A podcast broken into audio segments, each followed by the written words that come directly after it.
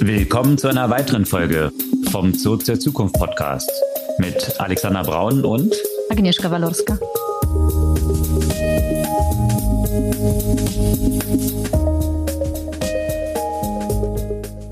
Was gab's Neues letzte Woche? Ein AI-Startup, das über 100 Millionen Pre-Seed Round bekommen hat.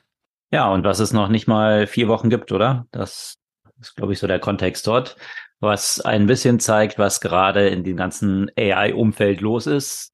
Und dazu passend eine ganze Reihe von News, unter anderem auch ein Research Paper von McKinsey, was rauskam, mit sehr vollmundigen Predictions, wo es so hingeht bezüglich Wirtschaftswachstum aufgrund von AI und Automatisierung von AI und das ganze Spektrum rund um Venture Capital, was natürlich bei so einer großen Runde auch eine Rolle spielt und wahrscheinlich eine der wenigen Dimensionen oder Industrien ist, wo richtig viel Geld aktuell noch geraced werden kann. Das stimmt, ja. Ja, im Kontext dessen, vielleicht kann ich ja auch paar Erfahrungen von der Nutzung eines äh, anderen Produktes in diesem Kontext äh, berichten. Entropic hatten wir auch schon ein paar Mal auf der Agenda. Die sind, glaube ich, auch gar nicht so schlecht mit Geld ausgestattet. Und ansonsten eben AI-Investments gibt's nicht nur in dem VC- oder Startup-Space, auch Accenture hat angekündigt, dass sie drei Milliarden in dieses Feld investieren wollen. Ja, und die Grundlage für AI sind in der Regel ja Menschen, die die Sachen trainieren erstmal und das kann man sich so ein bisschen borgen. Da gibt es viel News rund um Reddit aktuell, ein populäres Internetforum, so kann man es vielleicht bezeichnen und sehr grundlegend für das Training und ansonsten für Training auch grundlegend ist in der Regel Mechanical Turk, die jetzt aber auch interessanterweise selber AI nutzen, um Antworten für AI-Anfragen zu geben. Also von daher so ein bisschen, ja, die dritte Ableitung von etwas, wo sich AI dann irgendwann selbst trainiert. Das könnte man auch noch ein bisschen vertiefen. Ja, wie die kurze Zusammenfassung, also hier Artifact, diese News-App, von der wir auch schon ein paar Mal berichtet haben, die bietet ja auch kurze Zusammenfassungen und es gibt ja auch eine Zusammenfassung, die heißt Explain Me Like I'm Five. Und äh, ich fand die am besten in diesem Kontext von Mechanical Turk. It is funny, but it also is a problem. das trifft das quasi auf den Punkt. Mhm.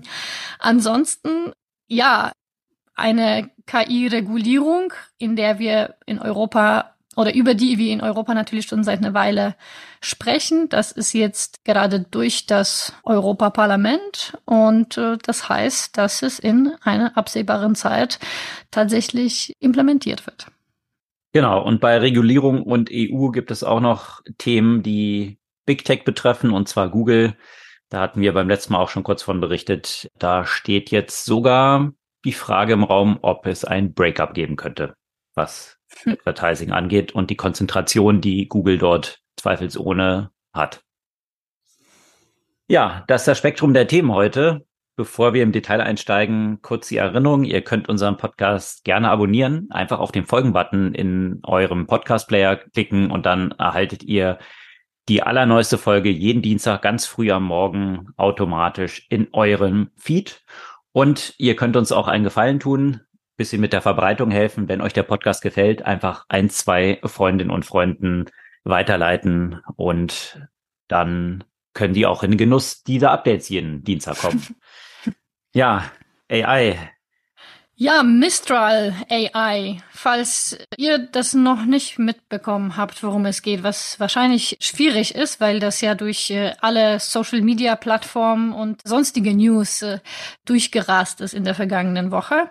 Ein AI Startup aus Paris, das gerade vor vier Wochen gegründet hat, noch kein Produkt und sonst eigentlich nicht viel hat. Was, was der Startup aber hat, ist drei Gründer, die äh, früher bei Googles DeepMind und Meta gearbeitet haben und der Einschätzung nach sind das äh, eben Ingenieure, eine der wenigen Ingenieure auf der Welt, die diese Sprachmodelle tatsächlich auf diesem Level trainieren äh, können. Die, man weiß eigentlich nicht viel außer über die Mission to make AI useful. Ja, würden einige von sich behaupten, dass das äh, deren Ziel ist. Und was man ja auch sonst noch weiß, ist, dass sie sich vor allem auf die Enterprise-Kunden und nicht direkt auf die Verbraucher fokussieren wollen.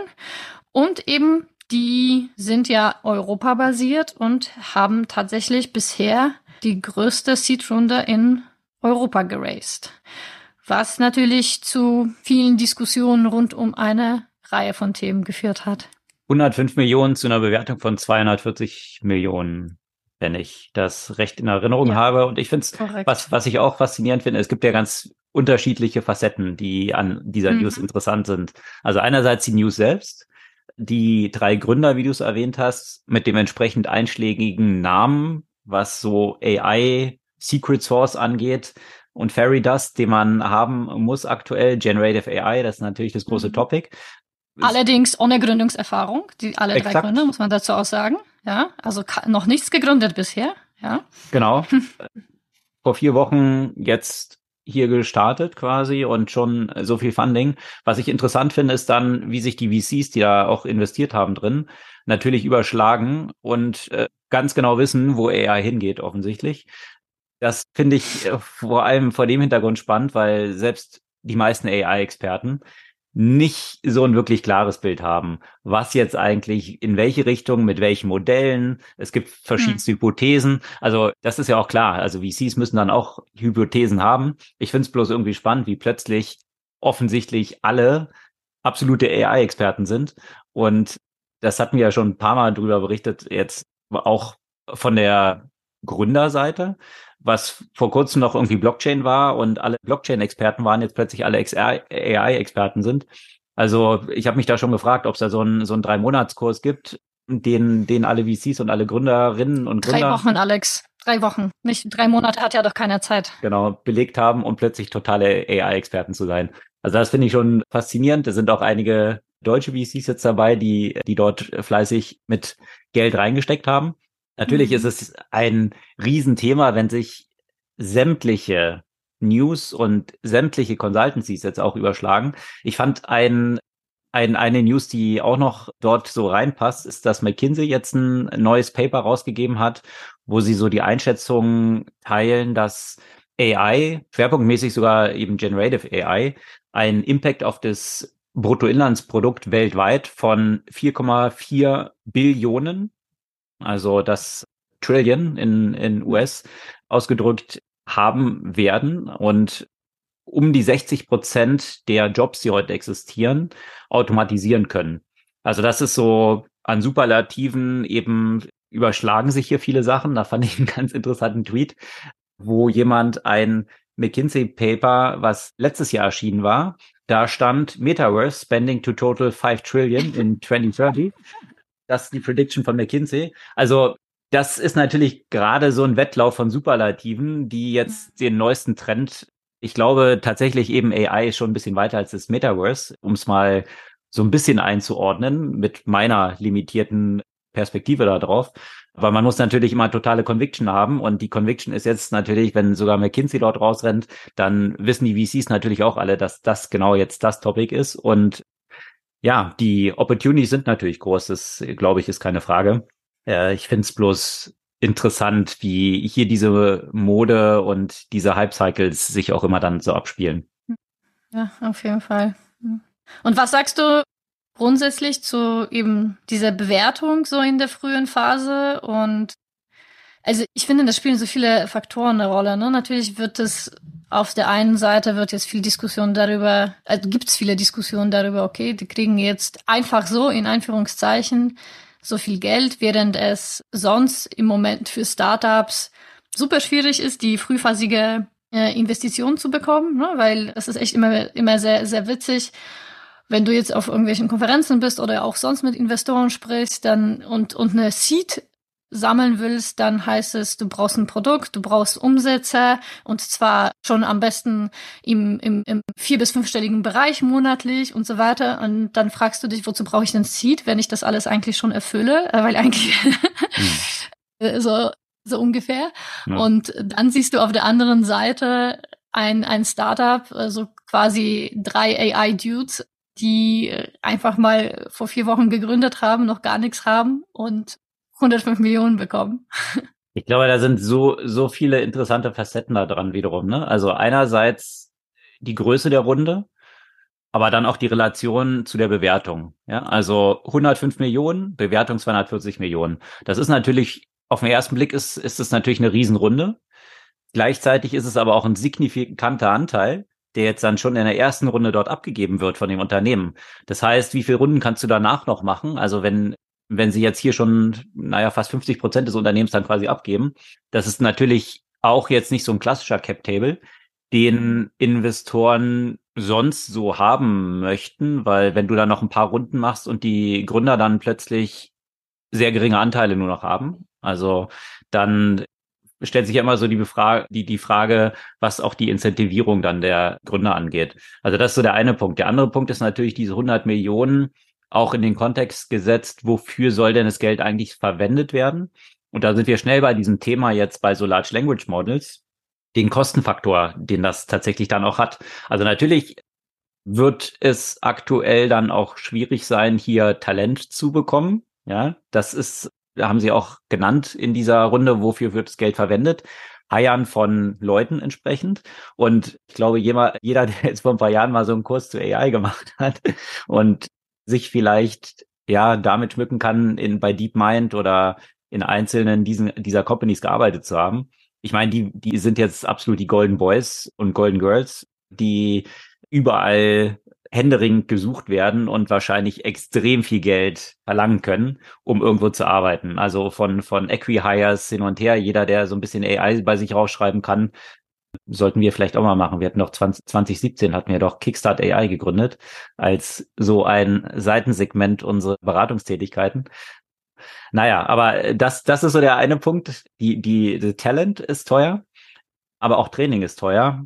Solcher, solcher Modelle, das hat sich ja so reflektiert dann natürlich auch so in der Kursentwicklung von Nvidia und den Chips, die dahinter stecken. Also dieses ganze Spektrum von Daten, von Hardware, die du auch brauchst, um das zu trainieren, und aber natürlich dann dahinterstehend auch sehr viele grundsätzliche Fragestellungen. Sind es dann Open Modelle, ja, also und, und die Effizienz, die dann dort in der letzten Zeit auch schon stark gestiegen ist, dass es wesentlich günstiger jetzt schon worden, geworden ist, dass man gar nicht mehr so viele Parameter braucht, um zu einer eh ähnlichen Leistungsfähigkeit von so einem LLM zu kommen. Also viele Fragestellungen, die dort eine Rolle spielen und extrem viel, was da so in Flux ist. Ne? Hm, hm. Ja, was mich ich mich aber auch natürlich noch frage, ne, diese, also zwei Aspekte. Also einerseits deren Prämisse ist, Open Source zu werden. Mhm. Äh, zweite Prämisse, Enterprise. Und eben, und der dritte Aspekt. EU. Genau, EU. Natürlich auch, auch wichtiger Aspekt. Und ich glaube, das ist ja, also, wenn ich mich richtig erinnere, ist da ja quasi indirekt auch der französische Staat auch mit, mit investiert. Mhm. Und Frankreich setzt da ja auch sehr stark drauf, zu so einem AI-Hub in, in Europa zu werden. Aber eben auch in diesem Kontext, dass da auch so viel Erwartung hm, da, da reingesteckt wird. Und dann hat man, also zweifelsfrei, so wie es klingt, also wer bin ich, um das einzuschätzen, großartige Ingenieure. Heißt es aber, also sind die drei großartigen Ingenieure auch großartige Unternehmer? Also bisher ist es ne, es ist jetzt nicht so, dass sie jetzt bisher was gegründet hätten und jetzt gerade wenn du in so einem Enterprise-Kontext etwas, etwas launchen willst, brauchst du wahrscheinlich auch noch Erfahrung aus, aus anderen Aspekten. Hm.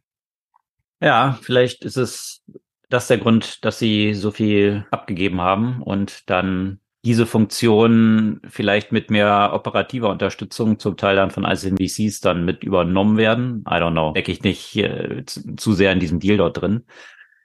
Also ich wünsche ihm, dass es wirklich was wird und nicht ein weiterer, ja, overhypter Flop. Meine ich ernst. Also, ja. Absolut. Und, und dieses Thema EU, da kommen wir dann auch gleich noch zu.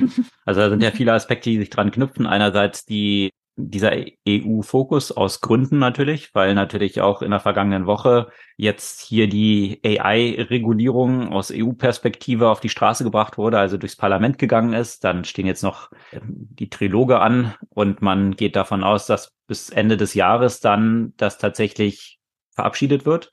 Da können wir gleich noch ein bisschen drauf einsteigen, aber auch auf der anderen Seite jetzt diese VC-Perspektive, wo sich die Frage stellt, ja, was sind eigentlich so die interessantesten Topics und was sind auch die Challenges, mit denen VCs jetzt selbst konfrontiert sind? Also die eine Seite hat sie ja schon beschrieben, jetzt als Gründerin rauszugehen und versuchen, Seed-Funding oder Pre-Seed irgendwie aufzustellen, was sich nicht unbedingt als super einfach herausstellt. Auf der anderen Seite aber natürlich auch diese Growth-Runden, also diese spä späten Runden lauter Unicorns, wo die Bewertungen natürlich massiv wackeln oder massiv eingebrochen sind und das Geld, was die dann raisen und was dort so mit bestimmten Schwierigkeiten auch kommt, also strukturierte Runden. Also all diese Themen können wir mal ein bisschen beleuchten. Da gab es vergangene Woche auch interessante News von großen Namen wie Tiger Global. Die haben natürlich die Schlagzeilen so in der letzten Boomphase bestimmt, weil sie eigentlich eine ganz neue Art von Venture Capital Funding eingeführt haben, dass sie sehr gründerfreundliche Terms hatten. In der Regel eben Tiger Global keine Board Seats genommen hat und aber sehr viel Geld reingegeben hat und gesagt hat, macht mal. Das ist aus Gründerperspektive natürlich einerseits sehr zu begrüßen. Ja, keiner funkt einem rein, wenn sie Bescheid wissen, was sie machen, äh, die Gründerinnen und Gründer.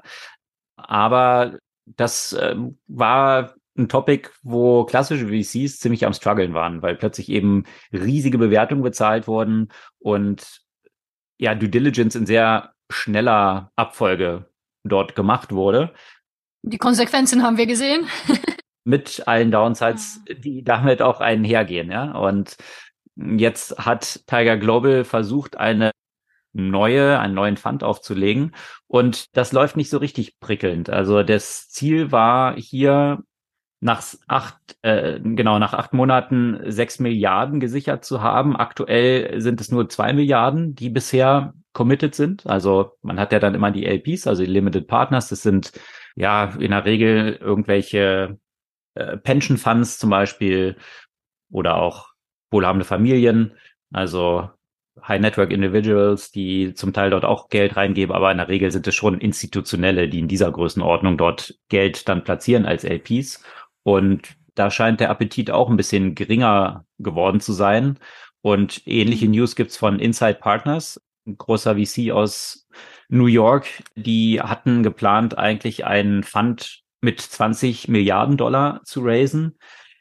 Jetzt sind sie gerade bei zwei Milliarden, die sie committed erst haben und haben diesbezüglich auch schon mal ihr Ziel jetzt auf 15 Milliarden reduziert. Also man sieht eben auch dort, dass auch die VCs es schwierig haben, hier neue Funds aufzulegen. Und in Konsequenz davon, da können wir vielleicht mal ein bisschen beleuchten, was heißt es denn dann auf der Startup-Seite oder der Grown-up-Seite, wenn sie dieses Geld bekommen, äh, läuft das aktuell, gerade bei diesen Growth-Runden, in der Regel jetzt in strukturierten Deals ab. Und strukturierte Deals, ganz knapp zusammengefasst, was bedeuten die? Das heißt, es wird dann Geld eben committed, neu investiert, aber in der Regel zu Terms, die ja sehr vorteilhaft für die neuen Investoren sind strukturiert in der Form, dass in der Regel bis zu dreifache Liquidation Preferences dort reingehandelt werden. Also das heißt, Liquidation Preference ist immer, wer bekommt als erstes Geld ausgezahlt, wenn es dann mal einen Exit gibt, also ein Exit über einen Börsengang oder über einen Verkauf. Das heißt, wenn ich als VC dann in so einer späteren Runde zum Beispiel 100 Millionen reintue und ich habe jetzt eine dreifache Liquidation Preference und das Unternehmen wird dann für eine Milliarde verkauft, dann gehen erstmal der dreifache von mir investierte Betrag, also die 300 Millionen, fließen erstmal direkt aus diesen einen Milliarden an mich.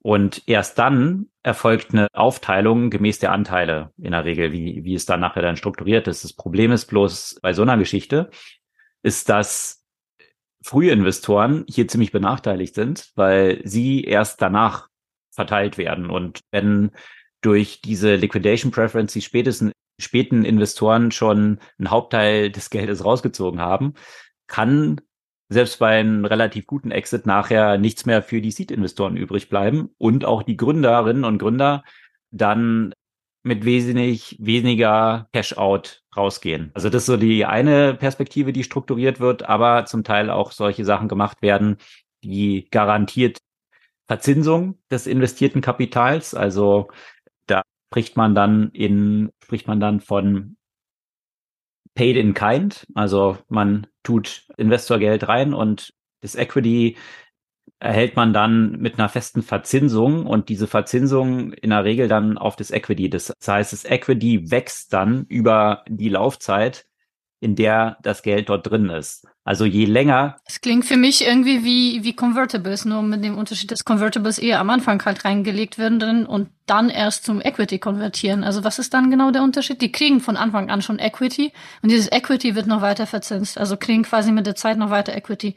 Bis zu einem bestimmten Moment, bis zum, bis zum IPO oder Verkauf oder Exit oder bis zur nächsten Runde oder wie, wie, wie wird das dann irgendwie gehandhabt? Das wird solange es läuft. Also zum Teil ist es eben, hast du richtig gesagt, ist durchaus vergleichbar mit solchen Convertibles, weil es in der Regel dann auch noch mit Discounts, in der Regel so 25 bis 30 Prozent, zur nächsten Bewertungsrunde getan wird. Also von daher ist es wie in so einer späten Runde eigentlich so ein Convertible. Also ein Convertible, da heißt ja wie eine Loan, also eine ein Wandeldarlehen auf Genau. Deutsch. Und äh, hm. ein Wandeldarlehen wird dann bei einer neuen Equity-Runde, also bei einer neuen Investment-Runde, die dann stattfindet, in Equity, also in Anteile an diesem Unternehmen gewandelt. Und das wird in der Regel am Anfang gemacht. Also wenn ein Unternehmen Seed zum Beispiel raised oder Pre-Seed, wo man noch nicht so genau weiß, was ist eigentlich eine faire Bewertung. Und dann muss man sich darüber am Anfang jetzt noch nicht die Köpfe heiß reden, ob man jetzt glaubt, man ist jetzt irgendwie 10 Millionen wert oder man ist 3 Millionen wert, sondern man sagt, okay, ihr kriegt jetzt hier eine Million und das wird dann zur ersten Runde, die eine Equity-Runde ist, wo dann VCs dann einsteigen, wird es konvertiert in Equity zu dem Preis, der dann festgelegt wird. Das heißt, wenn man jetzt mit dieser einen Million dann wirtschaftet und schon fleißig Verträge von Kunden reinbringt, dann hat man ja eine bessere Grundlage, dann eine Bewertung zu finden. Und in der Regel erhalten dann aber die Investoren, die so ein Convertible Loan eingehen, einen Discount auf diese Runde, weil sie eben ja natürlich das Risiko eingegangen sind, so früh dort drin zu sein.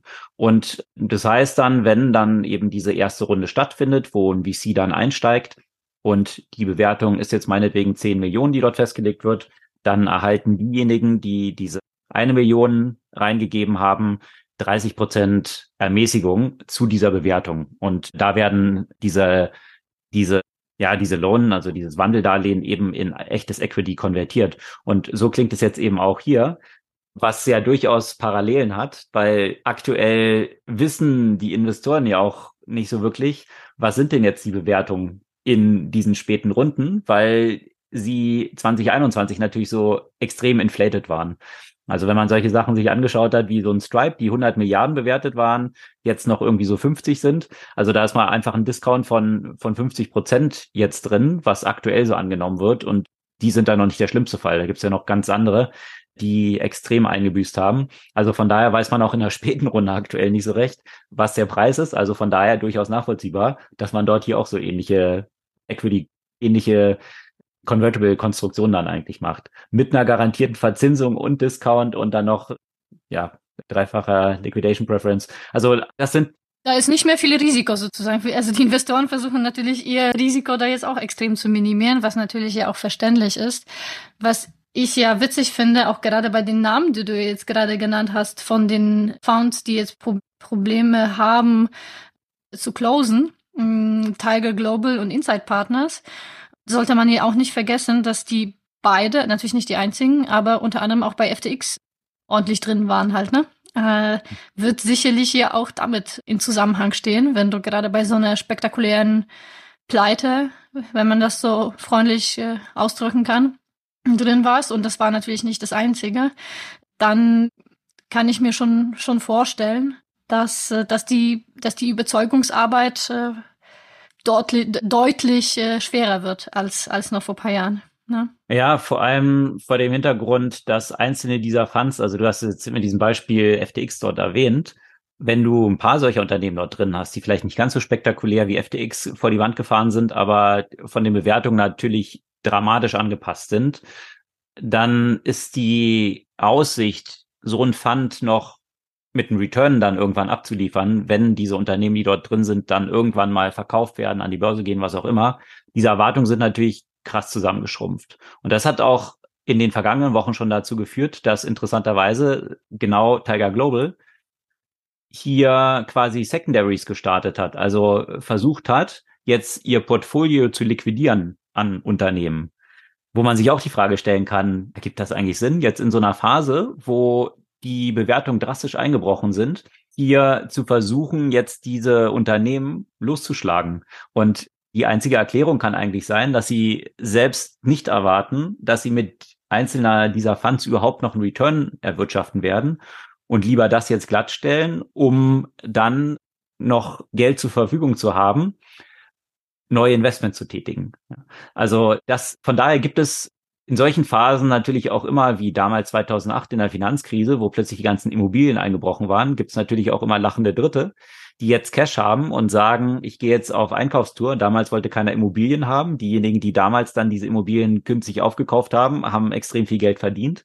Genauso jetzt die Möglichkeit existiert, durchaus einige gute Player aus solchen Funds dann rauszukaufen zum extremen Discount und damit dann mittelfristig eine gute Rendite zu erwirtschaften. Bloß die Challenges, die dann viele andere Investoren dann auch wiederum haben, sie sind ja von ihren LPs dann festgelegt auf eine bestimmte Phase der Investments in der Regel. Also ich habe kürzlich mit einem Investor gesprochen, die sind eher Seed- und Frühphasen-Investoren. Die haben gar nicht die Möglichkeit, auch wenn sich jetzt diese Opportunities bieten, plötzlich hier Unternehmen aufzukaufen, die sind gar nicht erlaubt, diese Unternehmen zu kaufen, weil sie ja nur in diesen frühen Phasen eigentlich investieren dürfen, zum Beispiel, ja, wenn das der Fokus des Funds ist. Wobei ich fand das interessant, wenn du beobachtest, wie die, die Funds sich entwickelt haben wie viele da flexibler geworden sind. Ne? Du hattest ja eine Zeit lang wirklich eine sehr, sehr klare Aufteilung. Hier, die gibt's wirklich nur Frühphase, also Pre-Seed, maximal Seed. Dann gibt's welche, die erst Series A einsteigen mhm. und so weiter. Und mittlerweile hast du das Gefühl, die haben sich versucht, alle entlang der gesamten Wertschöpfungskette mehr oder weniger auszubreiten. Ja, ich glaube, die Entwicklung, die sie da stattgefunden hat, ist durchaus auf jeden Fall so von denen, die früher nur so Growth waren, also die, die so spätere Runden gemacht haben, dass sie immer früher reingegangen sind. Aber die, die klassisch Frühphasen sind, sind jetzt nicht zwangsläufig welche geworden, die, die dann auch spätere Runden mitgehen können. Und also die haben schon, schon eher den Fokus noch die meisten, weil, weil die natürlich auch kleinere Fonds haben, ja, weil sie natürlich eben in frühen Phasen reingehen, wo sie jetzt noch nicht einzelne Runden haben, wo irgendwelche dreistelligen Millionenbeträge erforderlich sind. Aber ja, die haben natürlich Konkurrenz bekommen zwischenzeitlich von diesen, die eher later stage sind, weil die dann auch in diesen frühen Runden dann schon reingegangen sind. Aber ja, jetzt diese Limitierung so ein bisschen existiert und die, die Schwierigkeit, genau wie beschrieben, durch jetzt die strukturierten Runden, die stattfinden, auch existiert, dass potenziell, wenn es Klima jetzt ein paar Jahre so anhält, so negativ wie wir es jetzt gerade haben, dass dann Gefahr besteht, dass solche Frühphaseninvestoren durch diese Strukturierung vielleicht nachher gar nicht mehr so viel rausbekommen, weil sie jetzt extrem benachteiligt werden durch die, die jetzt in späten Phasen mit so strukturierten Runden einsteigen. Also in beiden Richtungen echt ein herausfordernder Markt, der dort so existiert. In jedem Fall. Und genau, jetzt sind wir ein bisschen in die VC-Schiene gegangen, aber natürlich die, wo wir gestartet sind, äh, waren ja auch die Investitionen in die künstliche Intelligenz und von der Perspektive gibt's natürlich vieles, was nicht in dem reinen Startup- und VC-Umfeld äh, stattfindet. Du hast ja schon mal die Studie von äh, McKinsey erwähnt und äh, auch die bauen natürlich ihre Fähigkeiten in diesem Umfeld auf. Ähm, aber eine Nachricht, die in der letzten Woche auch Runden gemacht hat, sind auch die Investitionen von Accenture, die in den nächsten drei Jahren drei Milliarden Dollar in alles, was mit KI zu tun hat, investieren möchte. Das heißt, einerseits das Personal, äh, das äh, auf äh, AI spezialisiert ist, verdoppeln durch Einstellungen, durch Übernahmen, durch Fortbildung, die Generative AI stärker natürlich in der Kundenarbeit zu nutzen und auch die Kunden dabei zu helfen, die Nutzung der Technologie zu erhöhen. Und auch andere Beratungsunternehmen natürlich auch äh, Investitionen in, in Künstliche Intelligenz auch angekündigt haben. Also PwC will eine Milliarde investieren, AY will irgendwie zweieinhalb Milliarden investieren, Bain, ähm, hier IBM natürlich auch schon, schon längst das Thema. Also, und in diesem Kontext, ne, das ist ja auch alles Enterprise Topics. Und in diesem Kontext äh, finde ich da schon irgendwie den Zusammenhang auch mit dem Mistral vielleicht doch, doch ganz interessant, weil das ist das, wo, wo, wo wahrscheinlich die, die spannendste Musik spielen wird, also der, der wirkliche Unternehmenskontext und wer schafft das bei den Unternehmen zu implementieren und äh, wer, wer will dabei oder wer wird dabei ordentlich Geld verdienen. Ne? Also die, natürlich war Microsoft mit äh, OpenAI als erstes, aber da gibt's ja doch einige, einiges an Zurückhaltung bei der, bei der Implementierung von den OpenAI-Themen. Google schafft es bisher auch noch nicht äh, so stark, auch wenn sie natürlich auch super Voraussetzungen dafür haben. Aber da ist es natürlich auch interessant, dass sie gerade auch äh, vergangene Woche die eigenen Mitarbeiter dazu darum gebeten haben, keine persön persön persönlichen oder vertraulichen Informationen in Google Bart zu füt füttern. Also damit untergraben sie natürlich hier auch selbst äh, die, das Vertrauen in die eigenen Systeme.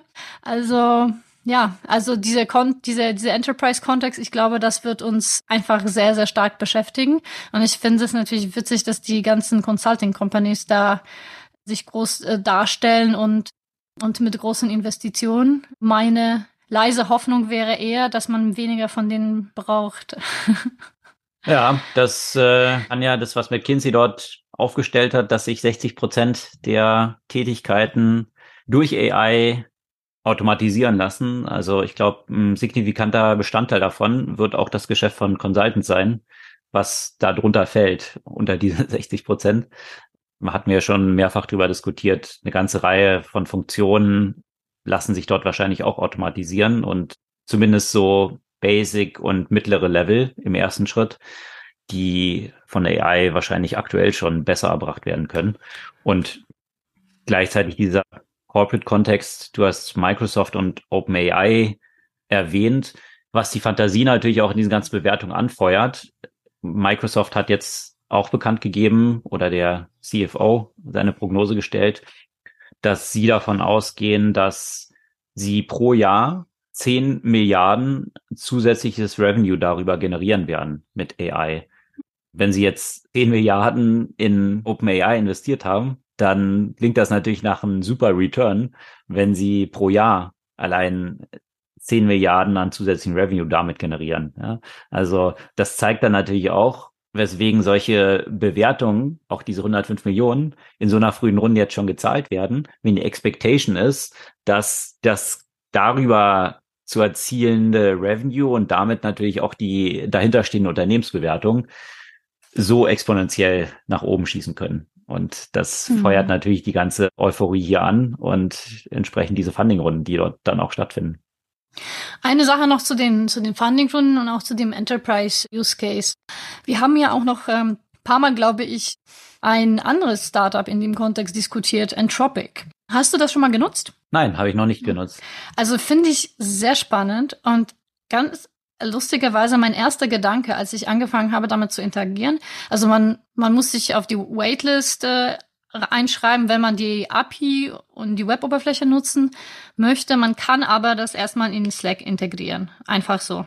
Ja, also wenn man Premium Slack Variante hat, kann man das integrieren und es tatsächlich ja auch anfangen, in dem eigenen Unternehmenskontext ja auch zu nutzen, wozu ich das als bisher wirklich sehr hilfreich wahrgenommen habe. Und mein erster Gedanke, als ich das gelesen habe, was Anthropic produziert hat im Vergleich zu ChatGPT, ist irgendwie, das kommt mir viel weiblicher rüber. Okay. Auch im Sinne von, also ChatGPT ist für mich häufig so eine wirklich eine Abbildung von so einem Berater, der zwar zunächst eine Ahnung, aber zu allem eine Meinung haben muss. Und äh, Anthropic ist viel mehr ausgewogen und sagt relativ, antwortet relativ schnell, wenn es zu irgendwas keine Information hat, keine Antwort geben kann, weil es weiß etwas nicht. Und lustigerweise ist tatsächlich eine der wenigen AI-Startup in dem Umfeld, was das von einer Frau mitgegründet wurde. also okay. ist da vielleicht kein Zufall. Und äh, auch wenn ich mich jetzt irgendwie auf ein dünnes Stereotypeneis jetzt gerade begebe. Aber wirklich ein, ein großer Fokus bei Entropic ist ja auch eben die Safety die Interpretability, ähm, also die ethischen Aspekte spielen dort durchaus eine große Rolle, um eben diese Ausgewogenheit dieses Modells ja auch herzustellen. Und ein weiterer Vorteil ist eben die Anzahl von Tokens, die verarbeitet werden können. Also Entropic kann ja zehnmal so viel Text quasi auf einen auf einmal sich merken, in Einführungszeichen, und verarbeiten, wie zum Beispiel OpenAI. Weswegen ich das gerade in dem Kontext von so Wissensmanagement zum Beispiel im Unternehmen sehr, sehr spannend finde, weil es einfach viel größere Mengen an Text gleichzeitig verarbeiten kann oder Mengen an Daten. Und bisher von der Qualität äh, war ich echt sehr positiv überrascht. Und wir nutzen das zum Beispiel intern äh, seit, seit einer Woche bei uns, äh, bei uns in der Firma. Okay kann ich echt empfehlen, das äh, damit äh, rumzuspielen und das, das auszuprobieren. Und das ist auch ein US-Player oder? Tatsächlich ist es, genau, es ist Sie haben auch, sie haben, sind vor, vor, allem von Alphabet auch finanziert, haben ja auch schon ein paar hundert Millionen Finanzierung mhm. eingesammelt, sind 2021 gestartet. Genau, aber mit der künstlichen Intelligenz und solchen Sprachmodellen vor allem, über die wir jetzt auch gerade gesprochen haben, hat noch ein anderer Aspekt zu tun, das auch sehr die Runde gemacht hat durch die Medien.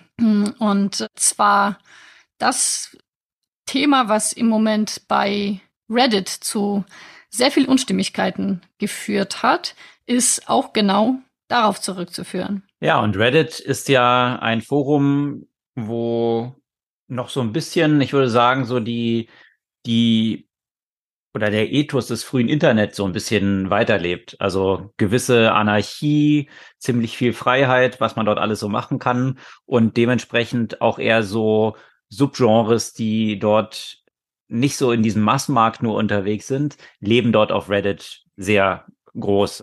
Viele Memes kommen aus, aus diesem Kontext her. Es gibt zu vielen Topics dann sogenannte Subreddits mit einzelnen Moderatorinnen und Moderatoren. Und von daher lebt dort so ein gewisser unruly Ethos vom Internet noch. Und das hat sich natürlich jetzt vor dem Hintergrund, dass der neue CEO dort angetreten ist, um das entsprechend auch zu monetarisieren, jetzt zu einem ziemlichen Flächenbrand dort entwickelt. Und vielleicht kurz zum Kontext, was du auch meintest mit AI. Reddit ist sehr prominent in diese ganzen Trainingsdaten eingeflossen. Das heißt, dieser ganze Content, der von Menschen dort ja moderiert ist, wo man Fragen stellen kann, Diskussionen hat, das ist maßgeblich in das Training von Large Language Models eingeflossen. Und das sieht man auch in der hm. Gewichtung, die OpenAI dort ja auch publiziert hat. Da spielt Reddit auch eine ziemlich große Rolle. Und wir hatten ähnliche Diskussionen ja auch schon rund um Twitter und Elon Musk, der natürlich dann ziemlich sauer war und jetzt gesagt hat, die Daten, die Twitter-Daten werden ja kostenlos hier einfach genutzt und deswegen gibt's jetzt hier API-Fees und so sieht es jetzt auch bei Reddit aus, dass Reddit gesagt hat, um diese Schnittstelle zu diesen Daten nutzen zu können, was bisher kostenlos war, soll hier entsprechend jetzt für Geld gezahlt werden. Und auf der einen Seite kann man das natürlich nachvollziehen, ja, wenn parallel rechts und links lauter AI-Companies zig Milliardenbewertungen innerhalb kürzester Zeit aufbauen auf Basis von Trainingsdaten, die von einem selbst kommen und man profitiert selbst nicht so wirklich davon. Also aus der Perspektive kann man es natürlich verstehen. Andererseits gibt es natürlich auch eine Reihe von Apps, die jetzt nicht so mega krass monetarisieren oder so hohe Bewertungen haben, die plötzlich dann mit einer Rechnung von 80.000 pro Nutzer zum Teil Sol solche Sachen äh, kamen dann heraus konfrontiert gewesen wären und jetzt ihren Service eingestellt haben.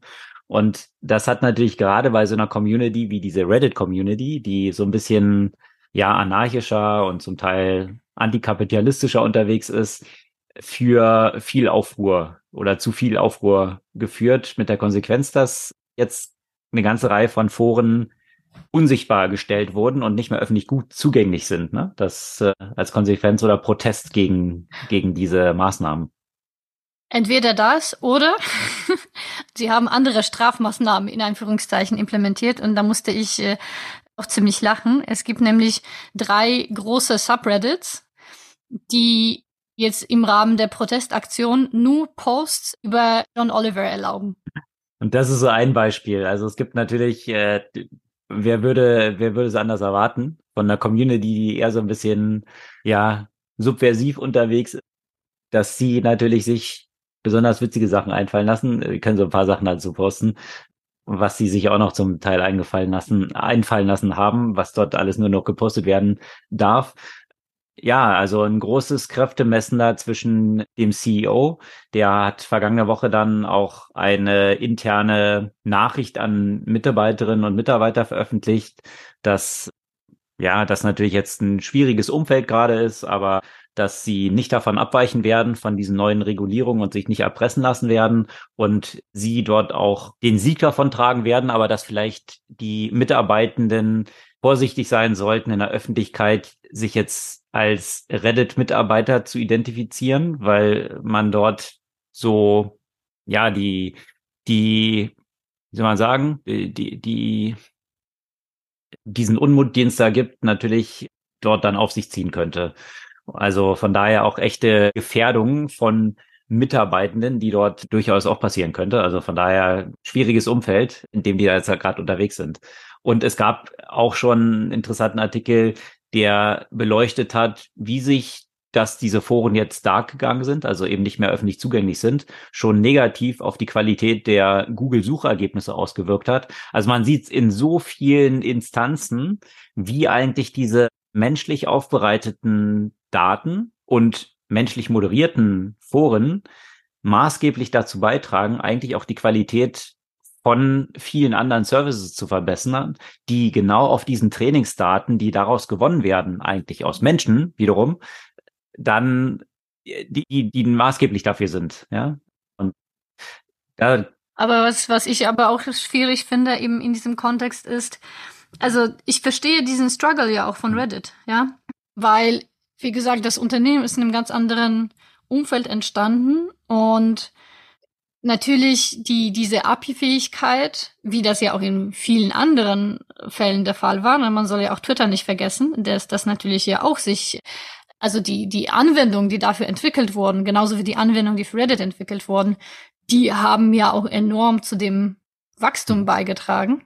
Ähm, und somit ist es natürlich verständlich, dass, dass wiederum die, die, diese Unternehmen natürlich der Meinung sind, man kann doch nicht jetzt auf einmal die mhm. Spielregeln ändern, wo, wo, wo man so gemeinsam quasi groß geworden ist. Und auf der anderen Seite eben dieser Aspekt mit dem Trainingsdaten und man sagt, okay, jetzt sind wir eigentlich nur die Trainingsmaschine quasi für, für, für Sprachmodelle. Das ist also kein Wunder, dass die Fronten da so verhärtet sind, äh, weil es ist einfach wirklich eine schwierige Fragestellung, äh, wie man das dann am besten löst. Ja, aber ich frage mich da dann doch, ob man nicht mit einer Differenzierung dort vorgehen kann. Also wie werden diese Daten genutzt? Also dass jetzt ein OpenAI dort 10 Milliarden von Microsoft bekommt und exorbitante Bewertungen erzielt, dass ich da als Reddit sagen würde, ja, schön und gut, aber come on.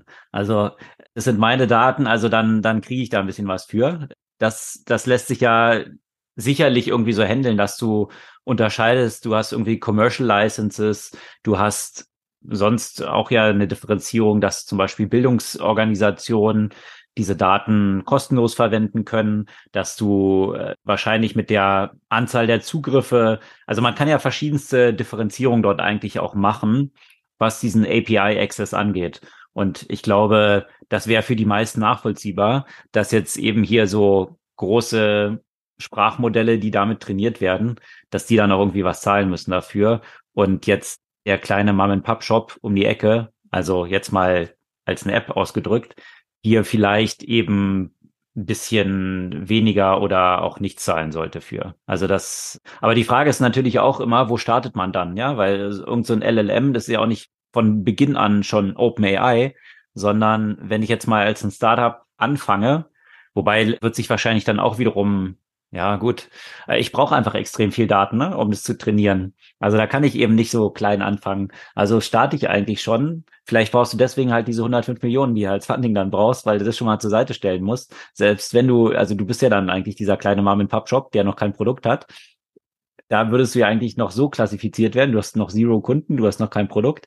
Eigentlich müsstest du dann in dieses Bracket fallen, aber hast ja schon den Daten-Demand, der natürlich massive Kosten auch auf der anderen Seite verursacht. Diese ganzen Zugriffe, die dann sind, natürlich auch äh, an diese Daten selbst, den Wert der Daten ausgeklammert. Aber allein diese Hardwarekosten, diese Informationen dort abzurufen und diese API-Calls, die, die ich dann erzeuge, das sind ja reale Kosten, die auf der anderen Seite an, an, an Cloud-Kosten zu Buche stehen. Also schwierig, ein schwieriges Umfeld.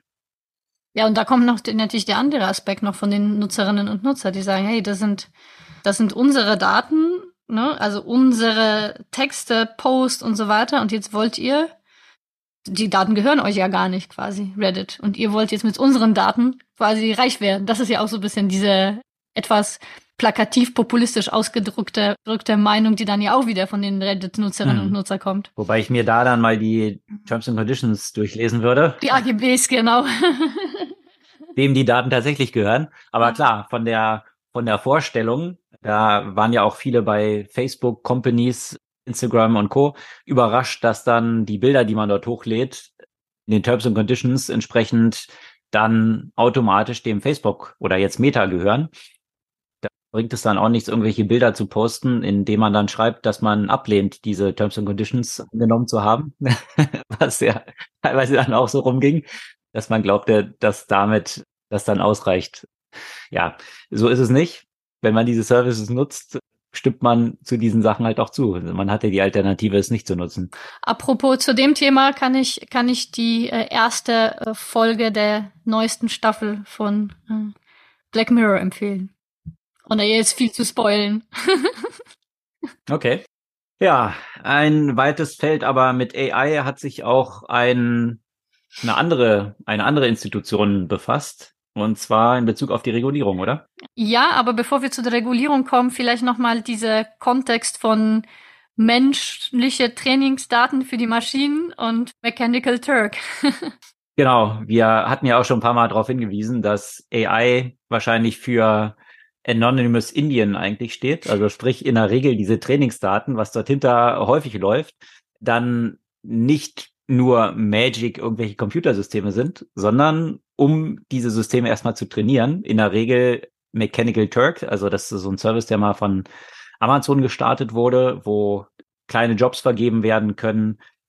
Und das wurde für AI häufig eingesetzt, um Modelle zu trainieren. Also zum Beispiel, du zeigst eben 50 Bilder von irgendeiner Banane oder von verschiedenen Sachen, die vielleicht so ähnlich aussehen wie eine Banane. Dann hast du auf der anderen Seite Clickworker sitzen, die das jetzt klassifizieren und sagen, ja, ist Banane oder ist nicht Banane, Hotdog oder not Hotdog. Genau, das äh, teilen wir gerne mal eine Folge von Silicon Valley. Da ist es mal ganz plakativ vorgeführt, wie das eigentlich funktioniert. Also das heißt, in der Regel AI ist doch in der erstmal sehr stark noch menschenbasiert und Menschen, die hier so kleine Inkrements von Arbeit ausführen.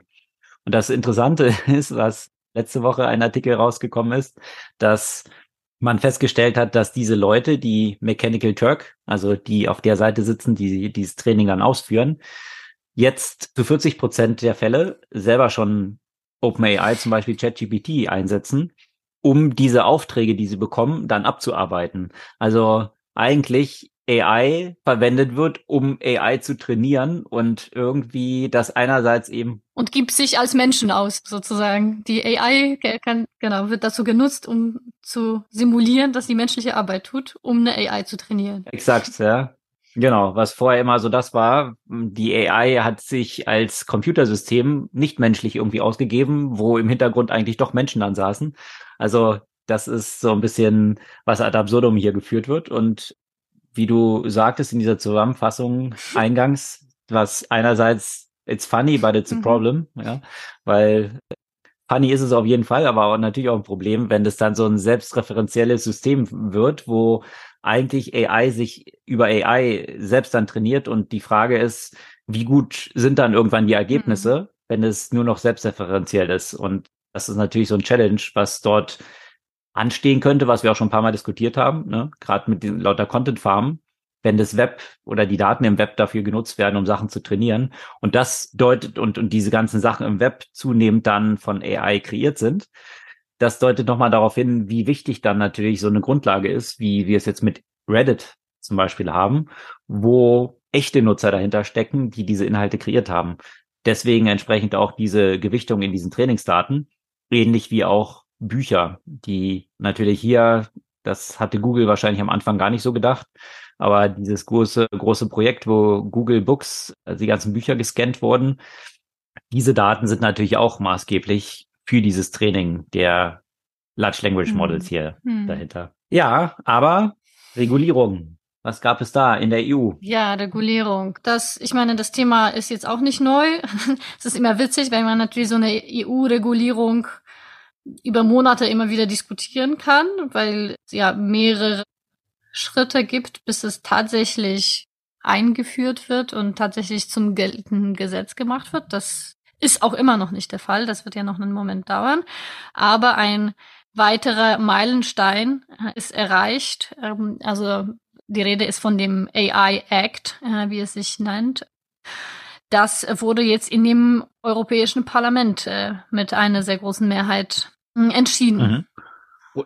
Genau. Und äh, wie gesagt, es wird noch eine Weile dauern, weil eben entsprechend der Trilog, den du erwähnt hast, das Ganze muss dann ja auch in den jeweiligen Ländern dann ja auch implementiert werden. Deswegen geht man davon aus, dass es erst 2026 wird, bis das dann tatsächlich alles als geltendes Gesetz äh, oder als Gesetz gilt. Was natürlich interessant ist, weil bis zu dem Zeitpunkt wird sich wahrscheinlich so viel verändern, dass man eigentlich sofort ein neues Gesetz braucht, gerade in so einem Umfeld, das sich so schnell verändert. Ne? Und genau das ist auch die Schwierigkeit. Diese Regulierung wurde ja seit zwei oder drei Jahren jetzt schon debattiert und zusammengestellt. Und dann, oh Wunder, vor einem halben Jahr kam ChatGPT raus und hat natürlich hier nochmal mit Generative AI ganz neue Fragestellungen auch aufgeworfen, die vorher noch nicht so die Treibenden gewesen sind, aber natürlich jetzt in den letzten sechs Monaten alles plötzlich treiben. Und das ist genau auch so ein bisschen die Schwierigkeit, wie du es beschrieben hast. Also einerseits ist der Approach von der EU so, dass sie so ein risikobasierte Einschätzungen vorgenommen hat, dass eben bestimmte Bereiche definiert sind, die Risikobereiche sind, wo AI dann eingesetzt wird. Das ist natürlich im ganzen Energiekontext zum Beispiel, das ist im Health-Bereich, das ist im Financial Services-Bereich. Also gibt es ja auch in anderer Regulierung eben entsprechend die Einschätzung von Risiken, wo Regulatoren dann erforderlich sind. Das hat man eben im Financial-Bereich natürlich mit der BaFin, im Health-Bereich all diese Themen. Und so ähnlich ist auch die Herangehensweise jetzt bei AI, dass man sagt, hier gibt es Risikokategorien, wo, wo es ähnlich der sonst existierenden Regulierungen auch Genehmigungen braucht. Und, und das ist wahrscheinlich so der, der umstrittenere Punkt, dass teilweise solche Sachen dann aber auch grundsätzlich für bestimmte Arten von AI als Risiko definiert werden. Also sprich solche Generative AI Topics. Und da sind wahrscheinlich durchaus auch Kritikpunkte angebracht, weil sich die Frage stellt, ist dann Generative AI das Endprodukt oder kommt es nicht auch hier wiederum auf den Einsatzbereich an? Also sprich, wenn ich jetzt Generative AI einsetze, um mir in der Automobilindustrie irgendwelche Schrauben konstruieren zu lassen, dann könnte es natürlich ein Risiko sein, ja? Sind die dann natürlich, halten sie die entsprechenden Anforderungen ein und so weiter, ja? Wenn ich das aber jetzt einsetze, weiß ich nicht, bei Coca-Cola, um Flaschen, Flaschendesign irgendwie oder wie ein Label darauf gestaltet ist, dafür kann ich Generative AI auch einsetzen, ist, dann ist es wahrscheinlich jetzt nicht so ein Risiko, wo per se ich einfach darüber schreibe, oh, ist Generative AI, das muss jetzt entsprechend klassifiziert werden. Also dort muss man wahrscheinlich auch, und das hoffe ich, sind dann die Nachbesserungen, die jetzt im Trilog dann bis Ende des Jahres noch stattfinden, in diese Richtung gehen, dass man hier auch wiederum eher nach Use Cases entscheiden muss und nicht nach einer bestimmten Form von AI. Und äh, ja, das sind wahrscheinlich auch so aktuell noch die zentralen Kritikpunkte daran.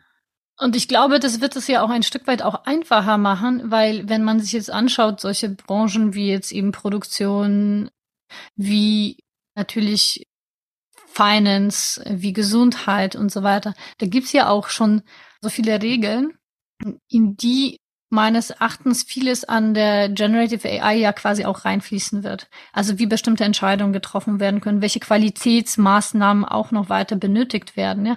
Also das heißt, irgendwie am Ende ist es eigentlich relativ egal, wie die Schraube gestaltet wurde. Ne? Die muss einfach bestimmten Prüfungsverfahren halt unterzogen werden und bestimmte Qualitätsanforderungen halt erfüllen. Und das Gleiche wird es ja auch bei Financial Services und so weiter sein, so dass ich, also ich bin ja absolut dafür, dass man das stark, stark wirklich Use Case basiert entscheidet, weil ansonsten kannst du ja gleich alles verbieten.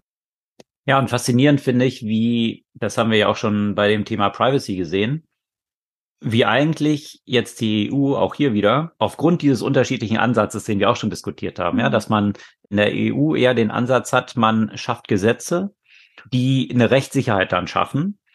Und hier natürlich auch das Challenge besteht, wie du es gesagt hast, dass dieses Feld entwickelt sich ja noch sehr dynamisch, dass man hier irgendwelche Regelungen schafft, die auch Gefahr laufen können, Innovationen zu unterbinden. Das ist natürlich eine große Gefahr, die besteht. Mhm. Und jetzt im angelsächsischen Raum ja der andere Ansatz ist, dass viel über Case Law stattfindet, dass man eben jetzt nicht für alles erstmal Gesetze schafft, sondern sich anschaut, was treten denn für Schäden auf?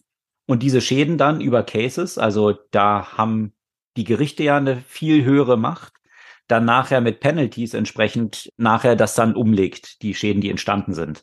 Und daraus sich so ein Case Law entwickelt. Aber letztendlich durch die globale Verbreitung und auch die mhm. US-Unternehmen, die ja dann auch hier in Europa aktiv sein wollen, spielt ja dann gar keine Rolle, wo die einen Sitz haben. Wenn sie mit ihren Produkten hier im europäischen Markt aktiv sind, dann können sie genauso zur Verantwortung gezogen werden aufgrund dieser Regulierungen. Und das haben ja viele jetzt, was GDPR angeht, jetzt auch schon schmerzhaft feststellen müssen. Und ja. dementsprechend treibt dann wiederum die EU eigentlich eine globale Regelung, von solchen Rahmenbedingungen, sowohl was Privacy angeht und so wie es jetzt aussieht in, in der AI-Perspektive dann auch wieder. Und China mhm. hat man jetzt, die versuchen ja auch mit AI, haben sie ziemlich viele Vorstöße dort auf den Weg gebracht, auch was Regulierung angeht. Zum Teil welche, die gar nicht so schlecht sind, also muss man sagen. Mhm. Ja, also interessante Verschiebungen, die hier dann so stattfinden und demonstrieren, wie limitiert dann auch solche geografischen Räume eigentlich sind. Oder sich die Frage stellt, und da versucht mhm. sich natürlich jetzt Großbritannien zu positionieren hm. und versuchen jetzt eben rauszuarbeiten, das könnte endlich mal ein Vorteil sein für diesen Brexit. Ein Standortvorteil, ne? Ja, genau, für diesen Brexit, mhm. der bisher wirklich so mit Anlauf ins eigene Tor geschossen gewesen ist, auf, auf jeder Ebene bislang. Und hier jetzt versuchen, etwas flexibler zu sein. Bloß, ja, wenn dann wiederum, also viele, viele dieser AI-Companies siedeln sich dann dort ja auch an, zunehmend wahrscheinlich auch Blockchain-Companies oder Coinbase und solche Geschichten oder Andreessen Horwitz zum Beispiel, die haben jetzt ja bekannt gegeben, dass sie ihr erstes internationales Office überraschenderweise für diese ganzen Krypto-Themen in London aufmachen. Das wird auch mit der Regulierung, die man jetzt von der Fed dort sieht, wie jetzt dort Cryptocurrencies eingeschätzt werden, wahrscheinlich sehr stark damit auch im Zusammenhang stehen. Also hier einzelne Standortvorteile natürlich von Großbritannien jetzt versucht werden auszuspielen. Bloß, ja, ich frage mich, welche Auswirkungen hat es dann, wenn die EU trotzdem diese Regelung macht und ich jetzt Deep Mind bin und meinetwegen in London sitze, aber natürlich auch ja nicht nur in Großbritannien aktiv sein will. Also dann greift ja am Ende des Tages dann doch wieder das, dass ich dann auch in der EU haftbar gemacht werden kann, wenn ich mich nicht an diese Regelung halte und in der EU auftrete. Klar, also ich meine, die meisten Unternehmen wollen sich jetzt sicherlich nicht leisten, in, nicht in der EU präsent zu sein und äh, nicht in der EU Kunden zu haben. Von daher, außer es kommt dann doch irgendwann mal so weit. Wer weiß. Ja, wir können dazu natürlich auch ein paar Links posten. Da gab es auch eine ganz interessante Studie von der Stanford University zum Beispiel, die mal die größten Foundational Models jetzt getestet hat gegen die jetzt von der EU vorgeschlagenen Rules und keines davon ist compliant mit dem, was jetzt so in diesen EU-Rules drinsteht, die dort festgelegt werden sollen. Also interessante Entwicklungen und ich bin gespannt, wie der Trilog dann abläuft und zu welchen Regelungen wir dann kommen werden. Aber apropos EU-Regulierung, da gab es noch einen letzten Aspekt, was für Google vor allem ziemlich wichtig sein könnte. Ja, in der Tat. Da geht es um die Marktdominanz, die Google hat im ganzen Advertising-Sektor. Und das hat Google natürlich immer abgestritten. Sie sind da überhaupt nicht dominant. Es gibt da ganz viele Player. Aber jeder, der so ein bisschen eins und eins zusammenzählen kann, für den ist es ziemlich klar, dass Google mit DoubleClick, vor allem diese Akquisition, die sie ja damals getätigt hatten, also in ganz vielen Werbebereichen hier schon eine marktbeherrschende Stellung haben. Und das ist jetzt, was sich die EU nochmal genauer anschaut. Die haben jetzt, haben sie Klage erhoben? Genau. Also die haben oder Google, was dort konkret abgelaufen ist, dass die Europäische Kommission Google informiert hat, dass sie gegen EU-Antitrust Vorschriften verstoßen. Also das ist zunächst mal eine Feststellung, die die EU e jetzt getroffen hat und diese Analyse entsprechend auch Google übermittelt hat. Das geht hier eben um den Advertising-Bereich. Und das könnte jetzt natürlich unterschiedliche Konsequenzen haben. Ja, das könnte bis zu einem Breakup gehen, dass eben, wenn Google, wie die EU es festgestellt hat, eben gegen Antitrust verstößt, dass das Unternehmen dann aufgebrochen werden müsste. Also Teile verkauft werden müssten auch.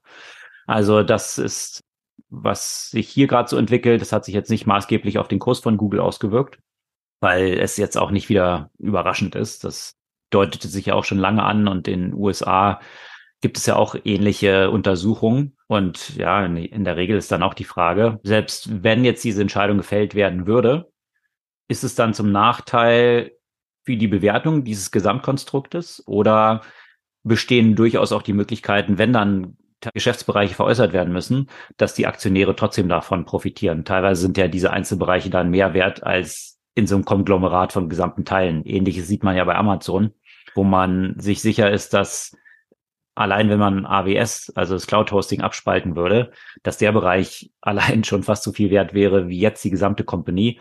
Also ja, das von daher wahrscheinlich auch bisher überschaubar auf die Kursentwicklung von Google. Ja, das ist der Strauß an Themen heute.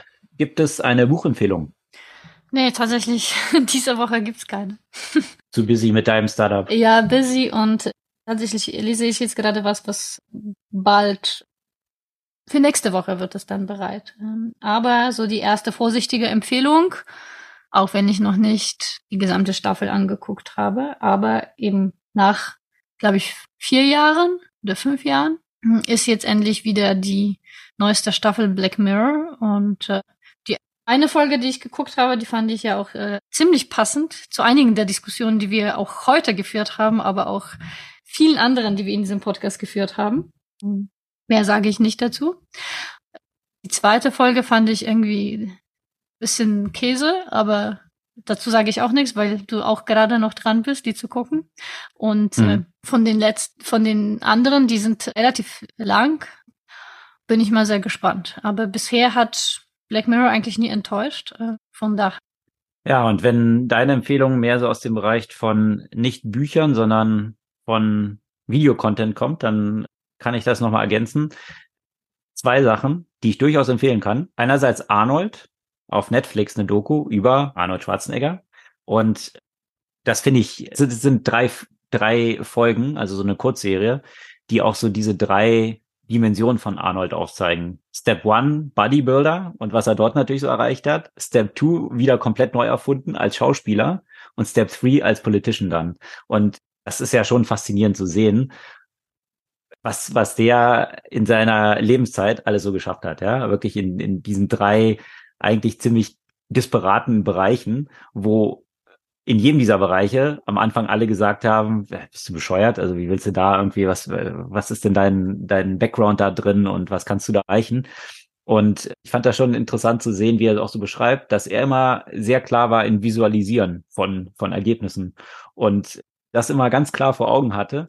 Und ja, lohnt sich durchaus zu schauen, vor allem auch vor dem Hintergrund, finde ich es interessant in dieser politischen Divide, die wir heute sehen.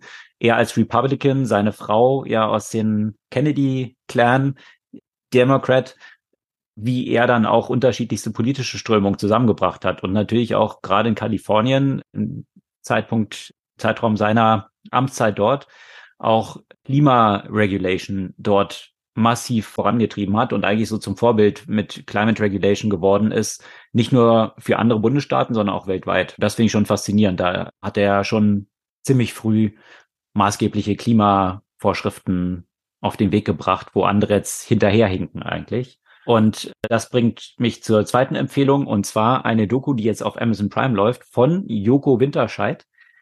Das zum Thema Climate. Und die kann ich auch wirklich sehr empfehlen, weil dort lauter so spannende Fragestellungen auch aufkommen. Also ein Thema ist unter anderem natürlich auch Greenwashing. Und die Ironie ist natürlich Joko Winterscheid auch nicht verborgen gegangen, dass jetzt ausgerechnet Amazon eine Dokumentation zu Climate und Greenwashing hat, wo Amazon natürlich auch maßgeblich für einen Climate Impact zumindest mitverantwortlich ist. Und das Gute finde ich an dieser Doku, dass diese kritischen Fragen auch aufgeworfen werden und natürlich auch selbstreferenziell, nein, selbstreflektierend dann auch die Frage gestellt wird, kann ich hier eigentlich bei Amazon diese Doku machen zu diesem Thema? Und lüge ich mir nicht selbst so in die Tasche? Und wie sieht's dann eigentlich auch mit meinem eigenen Gewissen aus? Ich habe früher mal irgendwie Werbung gemacht für große Burgerkette und lauter solche Geschichten, ja. Also das zeigt für mich, und das finde ich das Interessante dran, auch so ein bisschen, dass es dort auch nicht so dieses Schwarz und Weiß gibt, ne? Und, und durchaus auch die Fragestellung dann entsteht, Joko als jemand, der auch ganz gern mal um die Welt fliegt und irgendwie auch schöne Sachen mag, im Vergleich zu anderen, also wie ist sein Footprint eigentlich? Und da findet man sich in vielen Fragestellungen natürlich auch selbst so ein bisschen wieder, ne? Und fühlt sich auch so ein bisschen ertappt, weil ja einem auch bestimmte Sachen vielleicht wertvoll sind, die nicht so den positiven Footprint nur haben. Also durchaus beides sehr zu empfehlende Dokumentation. Na dann gibt's ja einiges als Empfehlung zum Schauen, ja. Einiges zum Schauen. Das soll's für diese Woche gewesen sein. Zum Lesen natürlich auch, wenn ihr das Medium bevorzugt, auch eine ganze Reihe von Artikeln, die wir wie immer in den Show Notes zu unserem Podcast packen, zu diesen Themen, die wir heute so behandelt haben. Da könnt ihr selbst auch nochmal nachlesen und entsprechend vertiefen. Das soll es für die heutige Folge gewesen sein. Wir freuen uns über euer Feedback, über eure Kommentare und Bewertungen und ja, gerne auch über Empfehlungen an ein paar Freundinnen und Freunde und hören uns kommende Woche wieder.